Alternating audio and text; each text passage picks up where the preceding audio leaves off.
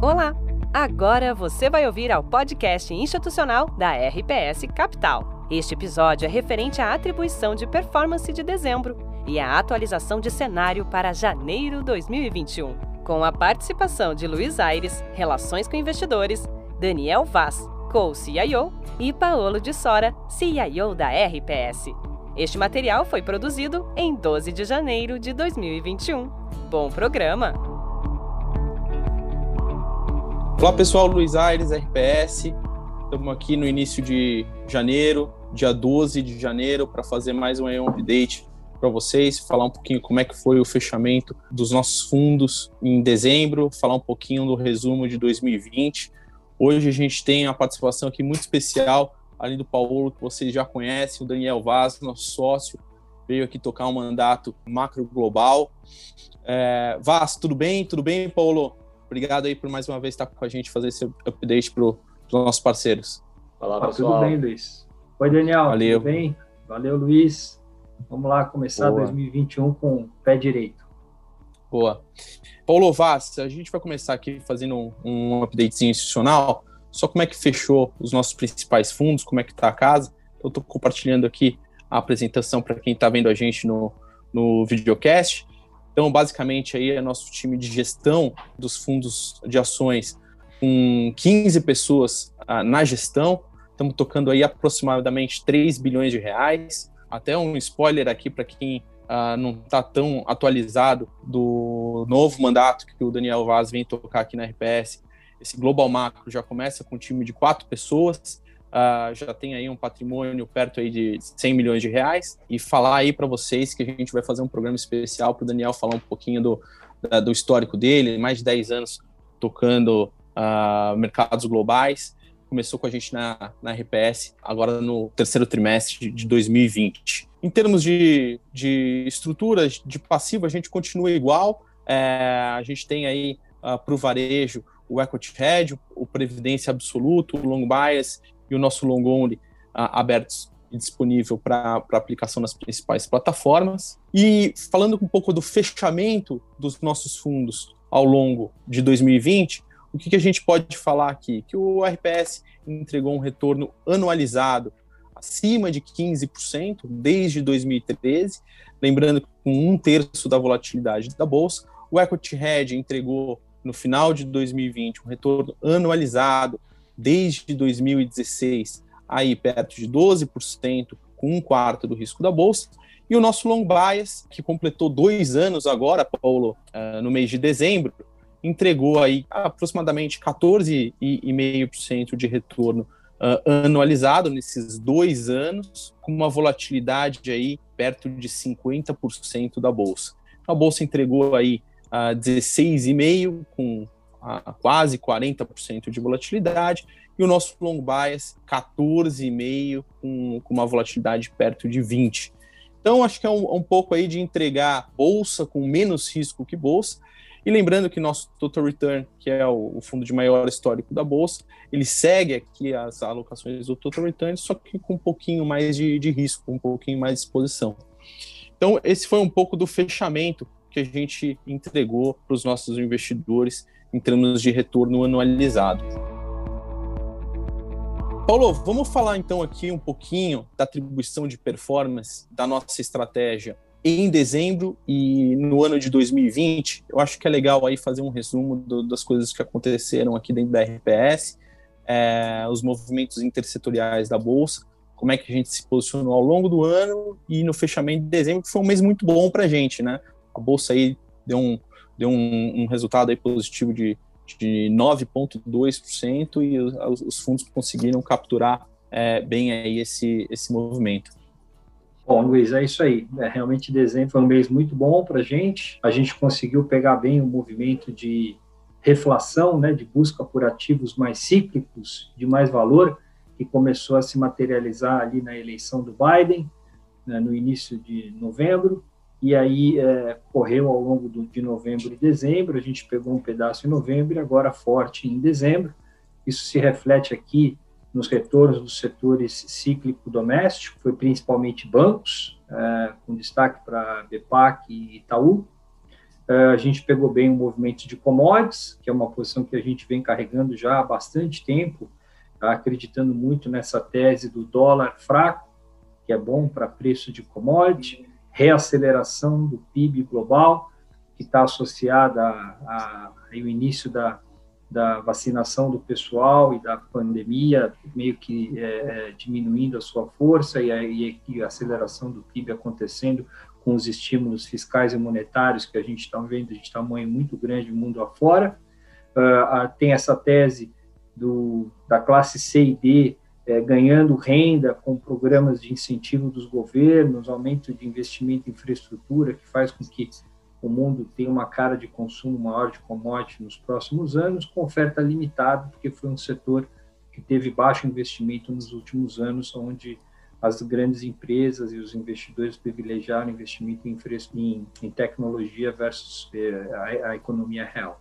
Então, a gente está bem animado com essa tese de, de cíclicos, essa rotação forte que está acontecendo de setores de maior crescimento, empresas de mais qualidade para setores mais cíclicos, e a gente soube pegar bem esse movimento na parte de commodities, destaque ali para uma posição que a gente tem em CSN, para Vale, para o próprio EWZ, que é o índice do Bovespa em dólar, o índice Brasil em dólar, que tem, uma, tem um, um viés mais cíclico, né? Também foi contribuiu bastante no mês. Além disso, um outro destaque interessante aí específico foi o IPO de Redditor, que a gente estudou bastante ao longo do, do, do período ali pré-IPO, entramos com uma posição irrelevante no IPO e, e acabou sendo um IPO de sucesso, a gente ganhou um bom dinheiro também nesse investimento específico. Legal, Paulo. Vamos fazer então um fechamento de 2020, é, falando um pouco é, da onde a gente ganhou e perdeu dinheiro ao longo de todo, todos esses meses. Uh, lembrar assim, uh, a gente entregou um, um, um, retorno no Total Return, aqui eu estou pegando ali o Total Return porque é o, é o fundo que a gente mira ou para ter mais bolsa, que é o long buys, ou para ter um pouco menos de risco, que é o equity hedge.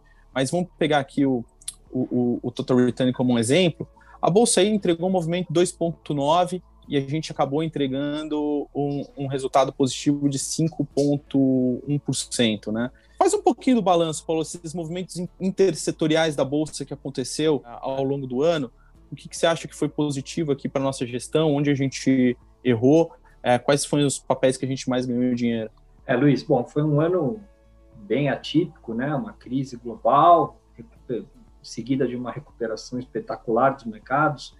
A gente entrou errado ali no início do ano na crise, estávamos muito otimistas com play de cíclicos globais, no qual de commodities, ali quando veio a pandemia, o fundo teve o maior drawdown, a maior queda absoluta é, histórica desde 2013, então a gente saiu bastante machucado ali do período é, que, que começou a pandemia, e a gente veio recuperando ali desde março até o fechamento do ano, que foi razoável, eu diria. Então a gente entrou muito comprado em commodities quando teve aquele sell-off muito forte, muito comprado em Brasil.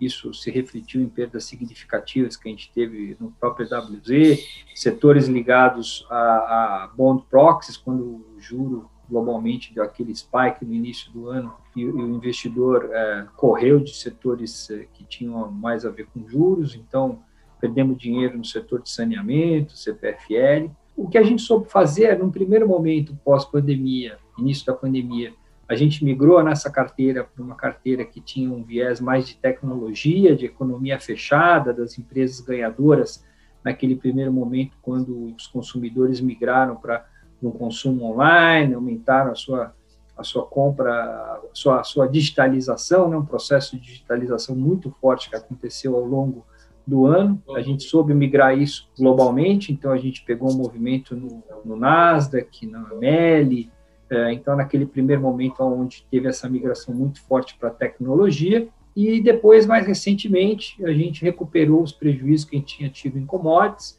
quando a gente começou a participar desse, desse movimento de reflation, desse movimento de reabertura, desse movimento de aceleração de PIB, e aí nesses últimos dois meses a gente recuperou com ganhos relevantes no setor cíclico doméstico, que teve um pouco de bancos, um pouco de outros plays cíclicos do mercado doméstico.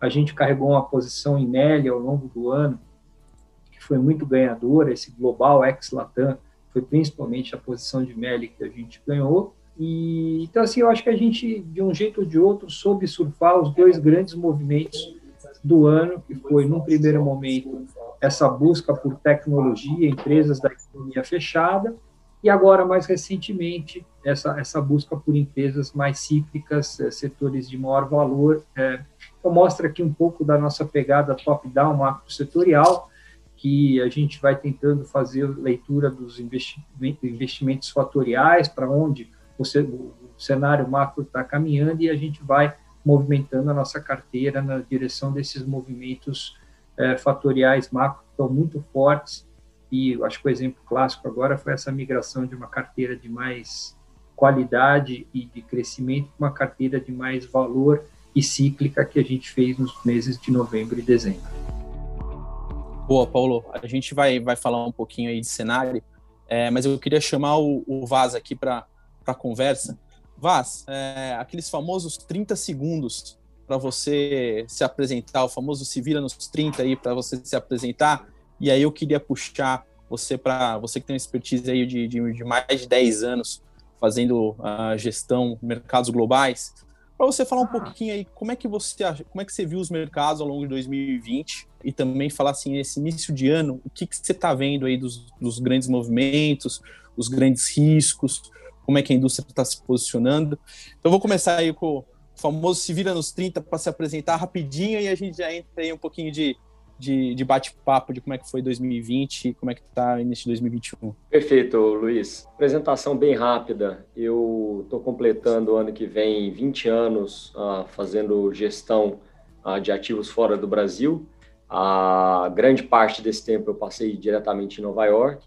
Operei várias classes de ativos, né? Operei ações, operei bonds, operei moedas de juros e é um pouco do que eu fiz nesses últimos 10 anos, que eu fiz a gestão a, do Family Office da família Diniz, a, e a ideia do fundo é replicar um pouco disso que eu aprendi nesses 20 anos, a, e com a expertise da casa, né, com essa visão do Paulo, de todo o time aqui, a, que tem uma leitura top-down bem aguçada, então unir os esforços e, e fazer mais do mesmo, mas com equipe muito mais completa do que eu tive nesses últimos anos. Então, a, o fundo basicamente é isso: é um fundo global, um fundo macro, chama RPS Global Macro. A, pode operar ações, pode operar moedas, pode operar juros. A ideia é tentar buscar um retorno de, de CDI mais 7, a, que é o que eu, que eu venho conseguindo nesse, nesses últimos 10 anos e consegui a, lá fazendo a gestão na Península. E tentar não ficar tão correlacionado com o mercado, né? Então, não, não ficar, é, não ter uma exposição é, sempre direta comprada em ações, uma exposição sempre vendida em moedas, é realmente buscar a, no horizonte aí de um, dois anos a, quais são as grandes tendências, né? O que, que como o Paulo disse, de uma maneira top-down, quais são as tendências aí dos próximos meses, né? A, e expressar isso via commodities, via, via moedas, via juros e ações, mas de uma maneira sempre equilibrada, para não ter grandes correlações, principalmente nas grandes quedas do mercado. Né? Então, é, buscar, buscar um Sharp diferenciado e não ficar tão correlacionado com um mercado especificamente, seja só ações, seja só moedas ou só juros. Né? Então, fazer uma carteira balanceada ah, para navegar cenários diferentes de mundo. Boa, boa. Acho que é o mais importante aqui é essa história da continuidade do que você vinha fazendo lá e dar oportunidade para para outros investidores uh, participarem dessa gestão que você fa fazia e, e tem feito aqui na RPS. Mas vamos entrar então como é que foi o ano de 2020 aí sobre o prisma é, macro, né? Eu vinha falando com a, com a clientela, fazendo uma retrospectiva lá em, em fevereiro, quando começamos a ver toda aquela confusão do coronavírus e os mercados derretendo, que o, o, o pai Fed ia chegar, né? E o pai uhum. Fed chegou. E aí entrou em uma, uma liquidez global uh, boçal no, no, no mercado, os mercados se recuperaram eu acho que valia um, pouco a pena você passar da tua perspectiva. Como é que foi aí o ano de, de, de 2020 e como é que você veio se posicionando uh, lá do, do início da crise até o final do ano agora? Sim, eu acho que grande parte dos gestores que, que estão no mercado, Luiz, assim como eu, talvez o Paulo, até depois se ele puder comentar um pouco, ah, nunca viu uma crise a que se desenvolveu de maneira tão, tão rápida, tão abrangente, que pegou todos os mercados, todas as moedas, né? E de maneira avassaladora, né? Foram 20 dias que a crise começou e os mercados estavam caindo 40%, 50%. Isso eu, pelo menos nesses 20 anos, eu estava na mesa em 2000, 2008, ah, na semana da Lehman Brothers, né? Foi uma crise que começou dois anos antes, começou a se desenvolver com vários sinais, os mercados começaram a cair e de repente, depois de dois anos do começo, né, da crise, dos mercados, da, das economias desacelerando, a gente chegou no ápice da crise. E do mesmo jeito foi a recuperação, né? Isso foi em 2001 para 2002, foi na crise europeia de 2011, 2012, né? Tem sinais que as economias vão se deteriorando e, e acaba chegando uma recessão. Dessa vez foi completamente diferente, né? Eu acho que ah, pegou a grande parte, para não falar todos os gestores, ah, de certa forma, despreparados, né? não dava para esperar que isso ia acontecer, assim como não dava para esperar, dado o, o, tamanho da incerteza, né? vamos voltar para março.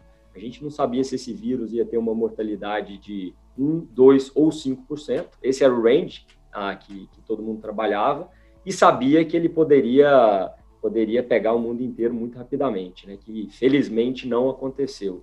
Então, era uma incerteza muito grande, e é um cenário que é muito difícil de ser trabalhado, né? porque é uma questão biológica, é uma questão de medicina, a gente não tinha conhecimento, nem os próprios médicos do ramo, né, infectologistas, não tinham um conhecimento do uma projeção do que poderia ser o vírus, tanto é que todas as projeções do próprio vírus foram erradas, né? Eu estava lembrando essa semana passada é, nos Estados Unidos, a gente estava achando que ia ter mil, dois mil casos, porque eles iam fazer contact tracing, ia conseguir segurar e conter o vírus, né? Pô, a gente está indo para 20 milhões de casos nos Estados Unidos. Então, mostra um pouco do tamanho da incerteza ah, que, que foi gerada nesse período. Foi um período muito difícil, né? Quando tem grandes incertezas, o mercado tende a amplificar um pouco a, da psique né, de, de todo mundo. Então, foi um movimento avassalador que a, gerou uma oportunidade muito interessante né, em vários setores.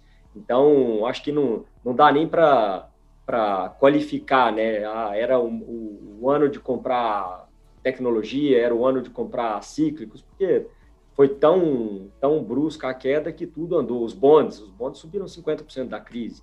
Então, subiram quase que praticamente a mesma coisa que ah, várias ações, né? Então, é, eu acho que a descrição principal do, do, do, do, ano de 2020 foi um ano com dois movimentos que a gente chama de, de Black Swans, né, que foi primeiro o tamanho da queda e o segundo o tamanho da retomada, é, muita incerteza, muita dificuldade, eu acho que provou, serviu para mostrar um pouco a adaptação dos gestores né, em relação a stop, em relação a quando tem uma coisa que é desconhecida, como que, como que, a, que os fundos né, e as pessoas agem, acho que serviu muito para isso.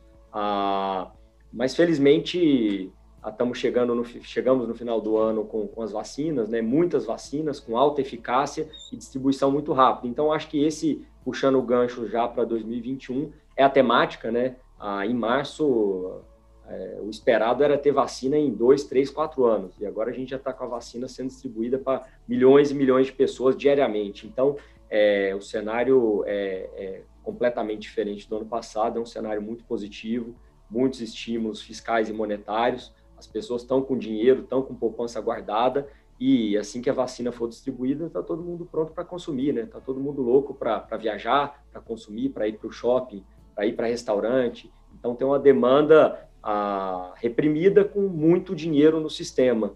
Então acho que essa é a tônica de, de 21. É, os mercados devem continuar bem positivos, as economias vão crescer esse ano como nunca cresceram aí muitos e muitos anos, acho que talvez 20, 25 anos ah, de maior crescimento sincronizado em todos os países, né? Então a tônica é muito positiva e a casa, assim como como o fundo que eu toco, né? A casa está bem otimista e positiva para o ano como um todo. O único risco que tira o nosso sono é, de maneira importante, que poderia causar uma correção grande no mercado, é monitorar o vírus, né? As mutações, algum dado que a vacina possa não ter tal eficácia como foi comprovada, é uma necessidade de produção de novas vacinas, isso pode ser bem, bem ruim para os mercados, mas sabemos um pouco do remédio, né? Então, acho que esse é o principal risco, continua sendo o principal risco, ah, mas o cenário é bem, bem positivo aí para 2021.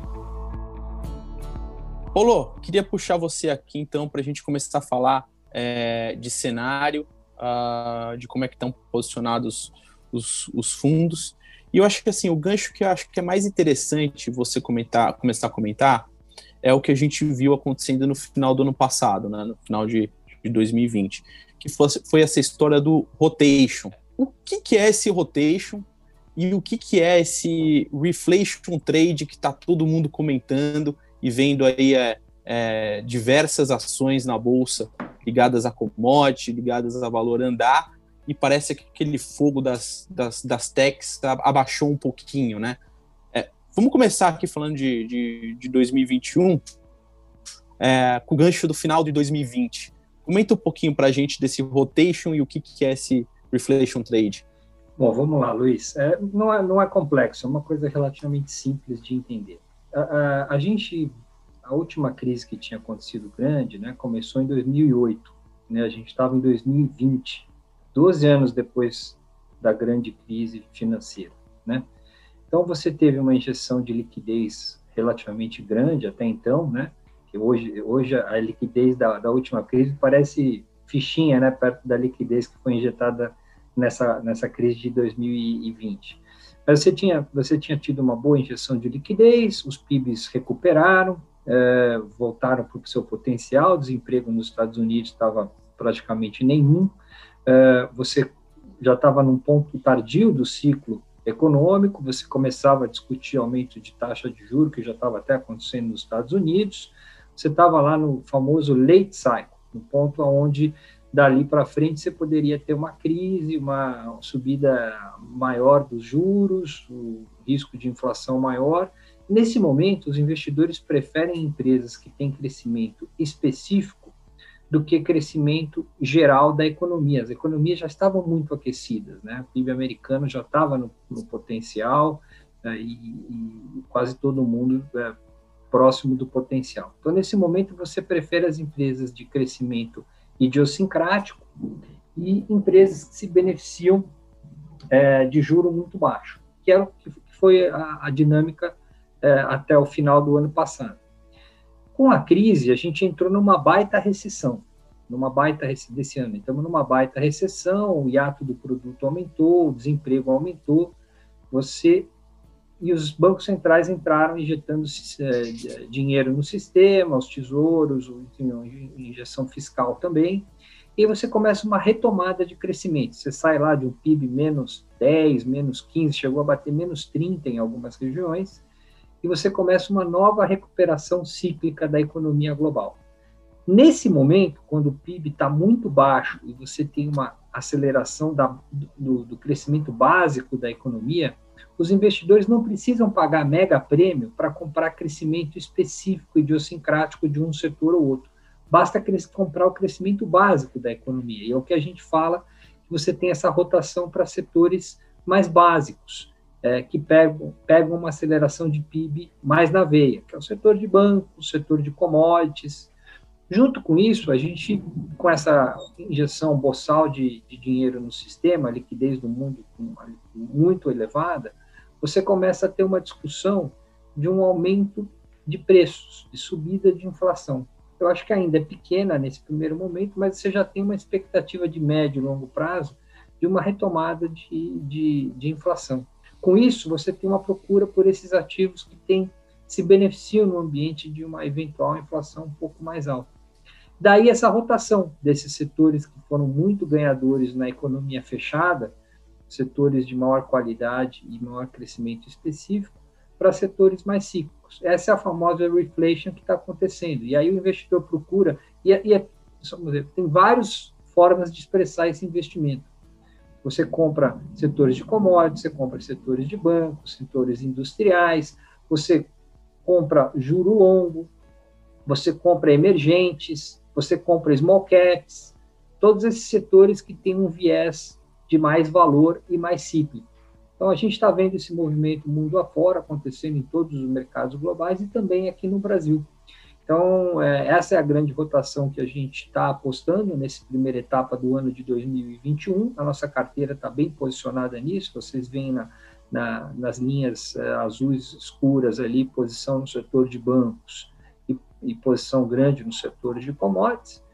Na, na questão de reabertura especificamente, a gente está mais preocupado com o Brasil. O Brasil está para trás um pouco na questão da vacina, o Brasil está com um problema fiscal importante, está vivendo uma crise política, uh, o crescimento da economia brasileira já vinha anêmico nos últimos anos, a gente acha que vai ter uma recuperação sim cíclica de, de um, dois anos, mas o potencial é baixo.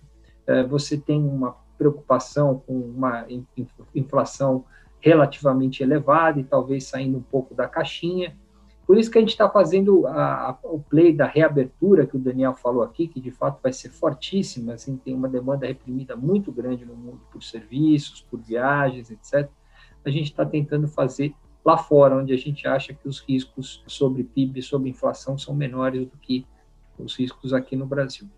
Eu acho que uma coisa importante aqui, Paulo, também é, é entrar no tema, muita gente pergunta: Poxa, Luiz, vocês são uma gestora brasileira que tem um pouco uh, de exposição lá fora, vocês têm um, um, um, sócio de vocês baseado no México, um outro uh, baseado uh, na Argentina. Pô, mas qual é a vantagem competitiva, né? Você fala assim: Poxa, boa parte da, da, da do direcional comprado dos fundos é fora do Brasil.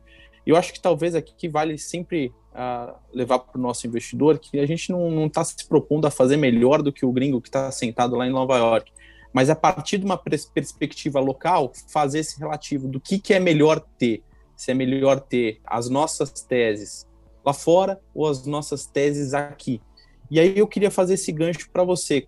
Hoje, dessa parte comprada, o que, que você tem é, é, mais posicionado no Brasil e mais posicionado lá fora?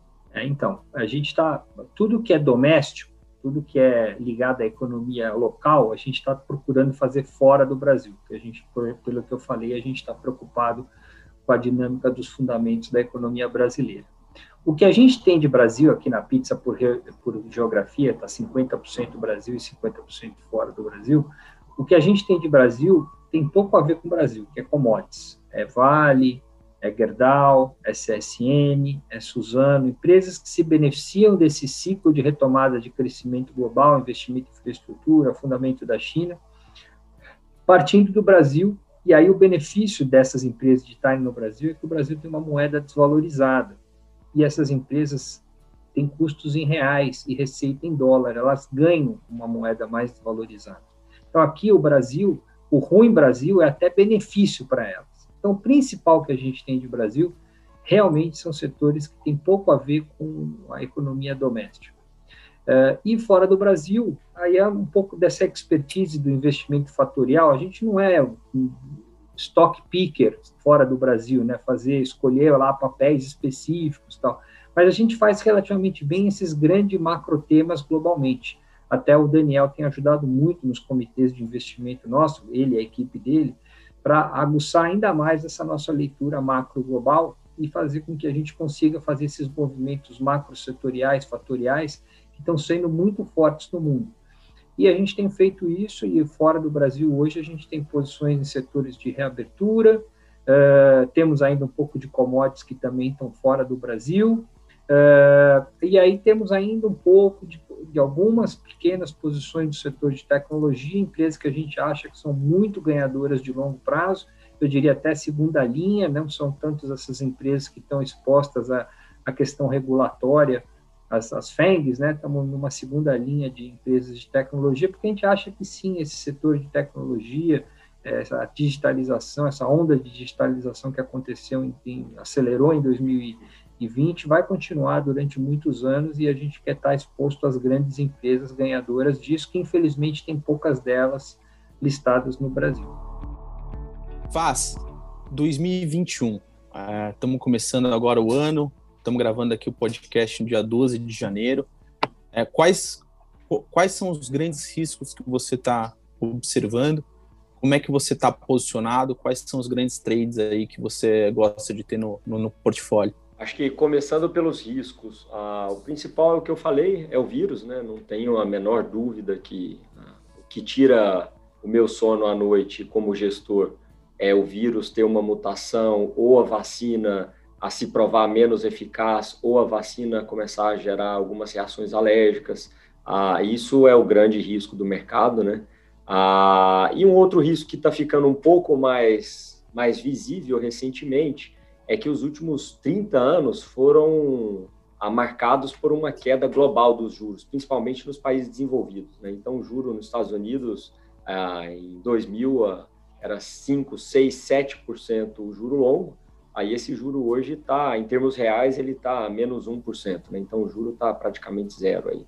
Isso fez com que um tipo de ativo, né, que são as ações que tinham muito crescimento, as ações mais defensivas, ah, performassem muito bem nos últimos 20 anos.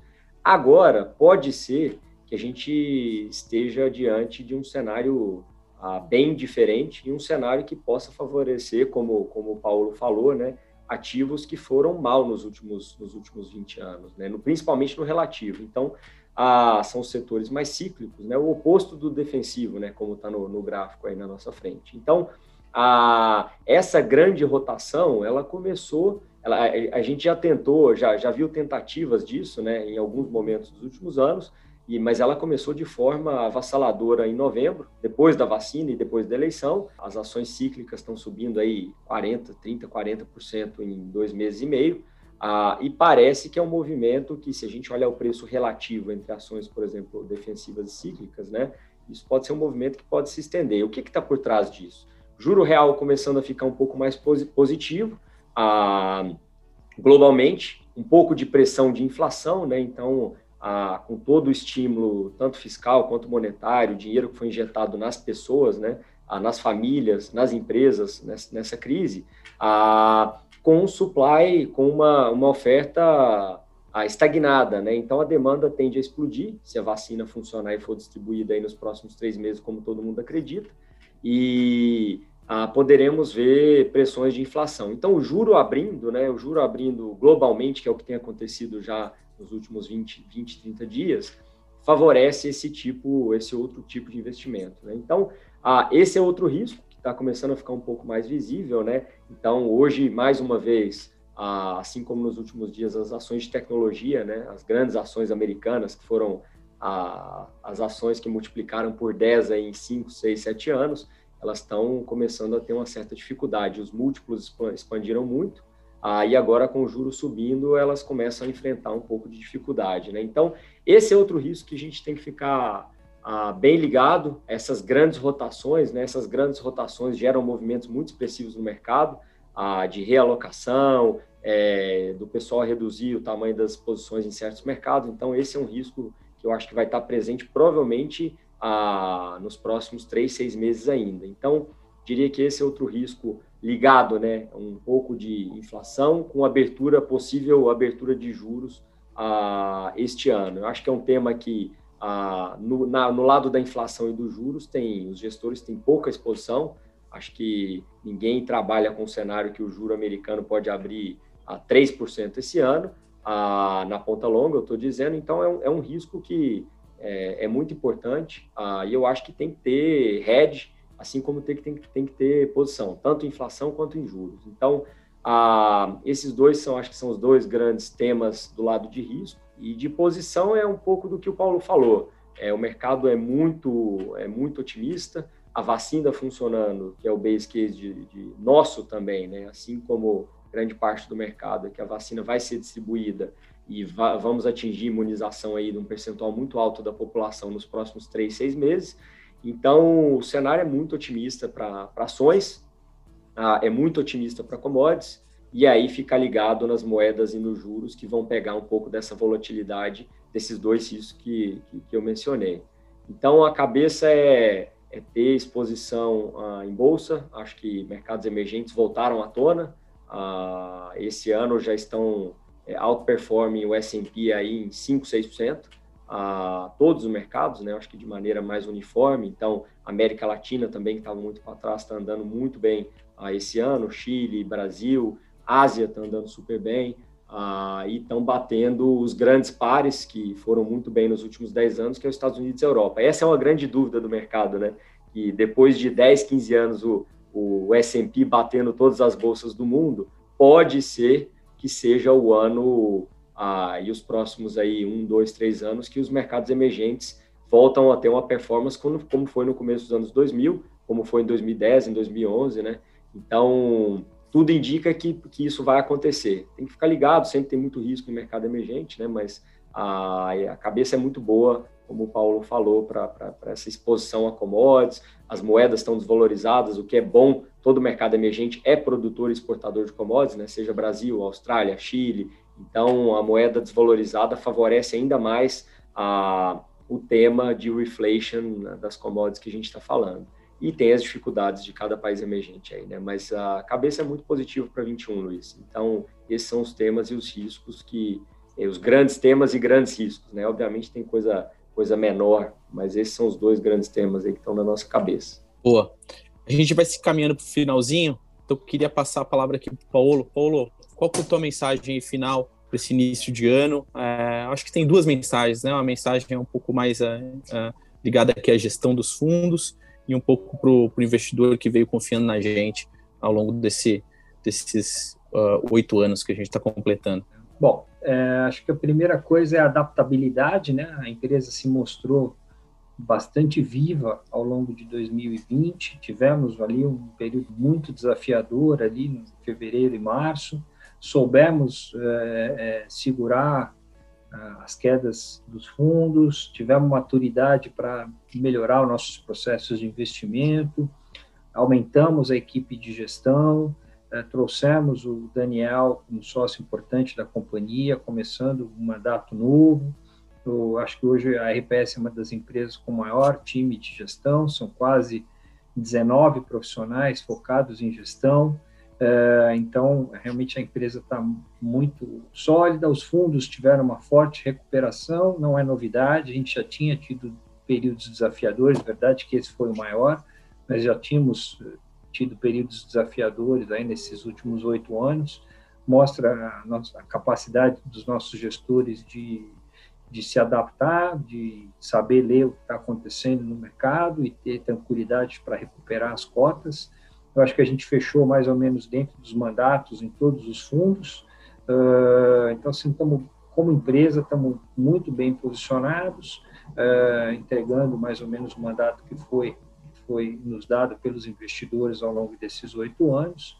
O cenário de 2021, acho me parece muito positivo para ativo de risco, para ativo real, globalmente. A gente está saindo de uma recessão agora, tem alguns anos aí, provavelmente retomada de PIB, o juro vai continuar baixo. O Daniel falou aqui dos riscos de inflação, é verdade, uma coisa que eu estou acompanhando muito de perto, mas a gente acha que é um negócio provavelmente mais para 2022 e 2023, principalmente nos países desenvolvidos. Alguns emergentes mais desarrumados podem começar a sofrer com inflação um pouco antes, tipo o Brasil, mas eu diria que em nível global a inflação só deve realmente incomodar mais forte uh, daqui a um, dois anos.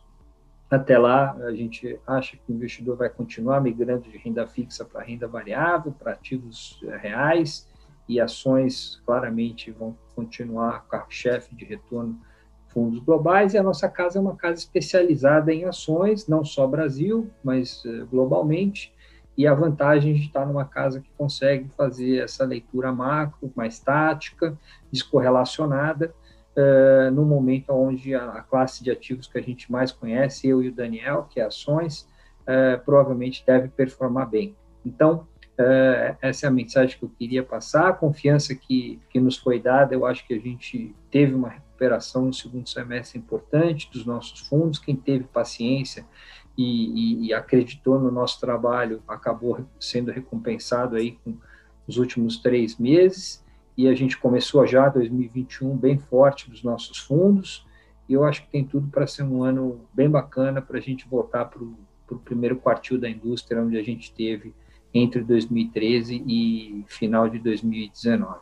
Boa, boa. Eu vou terminar aqui com o Vaz também, eu vou colocar ele numa saia justa aqui no finalzinho, mas então, indo para o finalmente aqui da nossa parte, o que, que eu acho que vale a pena para o investidor que acompanha a gente saber? É, o, o nosso Previdência Absoluto está disponível nas principais plataformas, completou dois anos, entregou aí uh, perto de CDI mais uh, 2%. Uh, ele é um fundo muito parecido com outro que também está disponível nas principais plataformas que é o Equity Hedge. A diferença entre eles é basicamente a questão aí de legislação do que pode, o que não pode fazer nos fundos previdenciários. O Equity Hedge entregando aí perto do seu mandato também uh, de CDI mais 3, 4%. O nosso long bias também disponível nas principais plataformas, completou dois anos agora também, uh, com um movimento bem interessante, um, um, um mandato que visa estar exposto a ações com uma volatilidade, com um risco menor do que a bolsa, é, e o nosso long only, que é o, o Best Ideas uh, da casa, uh, que também está disponível. A gente finalizar aqui com o Vaz, qual que é a notícia boa e a notícia triste? A notícia triste é que a gente não pode ainda falar de performance, não pode falar é, é, muita coisa pelas questões aí da regulação. Entretanto, o fundo também já está disponível nas principais plataformas, nos principais veículos aí de distribuição. E Vaz, para a gente acabar aqui, uh, passando a palavra para você, a gente não falou de moedas, né? Então todo, todo gestor macro tem que responder é, de dólar e real. Então fala aí dois minutinhos aí para dar um pouquinho de, de, de cor do que, que você acha aí de, de, de, câmbio. É, a moeda é sempre muito, muito difícil, né? Mas a, a, nossa, a nossa visão a, já tem um ano é que o dólar está no movimento de desvalorização globalmente. A, a principal notícia a nova em relação ao dólar global é que o diferencial de juros que sempre foi, foi muito alto, agora não é tão alto, né? Os Estados Unidos está com juro real, como eu falei, de menos 1%, e isso é muito bom para as outras moedas, né? Ruim para o dólar americano. E além disso, o diferencial de déficit, os Estados Unidos tá, foi, foi um dos países que mais gastou, né? Fez a maior expansão fiscal na crise. Então, isso tende a continuar, esse movimento de dólar desvalorizado tende a continuar, mas o grosso do movimento foi feito ah, nos últimos 12 meses, o dólar caiu aí 10, 15% contra as principais moedas. Ah, e sobre o dólar real, né, ah, que foi a pergunta específica e mais difícil, obviamente, ah, o real, como o Paulo falou, né, a economia brasileira ela tem, ah, ela tem suas dificuldades que vão ficar presentes aí nos próximos três anos. A primeira delas é que a nossa dívida, que ah, cresceu bastante, dobrou em seis anos praticamente, né, tanto em termos líquidos quanto em termos brutos. Ah, de países grandes emergentes, só tem a África do Sul, que tem o mesmo perfil de dívida nosso, ah, que está chegando aí perto de 100% do PIB. Então, essa é uma grande dificuldade. E a segunda dificuldade é que a, a gente está com uma pressão inflacionária que está mais alta do que nos outros países emergentes. Né? Então, ah, já temos visto aí nos índices de inflação que têm saído há seis meses, saíram hoje de novo, GPM, IPCA, muito pressionados, ah, pô, o IGPM que saiu esse mês, ele pagou a Selic do ano, né? Então ele está maior do que a Selic do ano inteiro. Então a, o Banco Central deve começar uma normalização a, da política monetária a, por essas dificuldades aí que, que a gente fica sempre com o pé atrás, né? O, a economia brasileira tá, vai passar por, por, por, dificuldades importantes. Como sair dessa, dessa dívida, como voltar a crescer. Então a gente precisa ter uma, uma agenda de reforma importante então, depois do movimento ah, que a gente brinca, né, ah, que quando está tendo furacão tudo voa, né, o real voou, foi lá para os 5, ah, e passou o ano, ah, qualquer, o juro começou a abrir nos Estados Unidos, né, qualquer empecilho faz com que o câmbio saia de 5 e vá para 5,50, 5,60, porque os, ah, por essas dificuldades né, que, que, a gente mencionou da economia brasileira. Então, para frente, eu acho que tendo a normalização da política monetária, que é voltar a Selic para o patamar de 4,5, 5, que tem na Rússia, que tem na África do Sul, que tem no México, isso deve tirar um pouco da pressão inflacionária ah, e deve tirar um pouco do peso sobre o real, ah, que vem performando, é a pior moeda, claramente, em um, dois e três anos. Então, deve ser um pouco melhor, mas eu acho que para a Bolsa, por exemplo, é um ativo de muito melhor qualidade do que, do que o real ah, nesse cenário que a gente vem trabalhando. Então, acho que é difícil fazer projeção, mas eu acho que o real deve voltar assim que a política monetária começar a fazer efeito, deveria voltar para ali perto de 5, 4,70, 4,80, mas é um movimento temporário de curto prazo a, até que as reformas sejam aprovadas, né? E ano de eleição 2022, então vai ter muita vol aí no câmbio. Eu acho que a única coisa que dá para prever é que a volatilidade que está muito alta, aí em 20% ao ano, vai continuar no câmbio. Eu acho que essa é, é, é mais fácil de prever, né? Beleza, turma, obrigado aí pela oportunidade, o tempo de vocês, Paulo Vaz. Lembrar aqui o nosso uh, investidor, quem acompanha o nosso trabalho, que assim que a gente tiver o tempo aí de, de seis meses, a gente vai é, tá falando um pouco mais do produto do VAS, vai estar tá falando um pouquinho mais de como ele está posicionado, da atribuição de performance que ele vem, que ele vem gerando. Obrigado, turma. Obrigado, Vaz. Obrigado, Obrigado, Luiz. Obrigado, Saúde, um paz e sucesso em 2021 para todos os nossos clientes.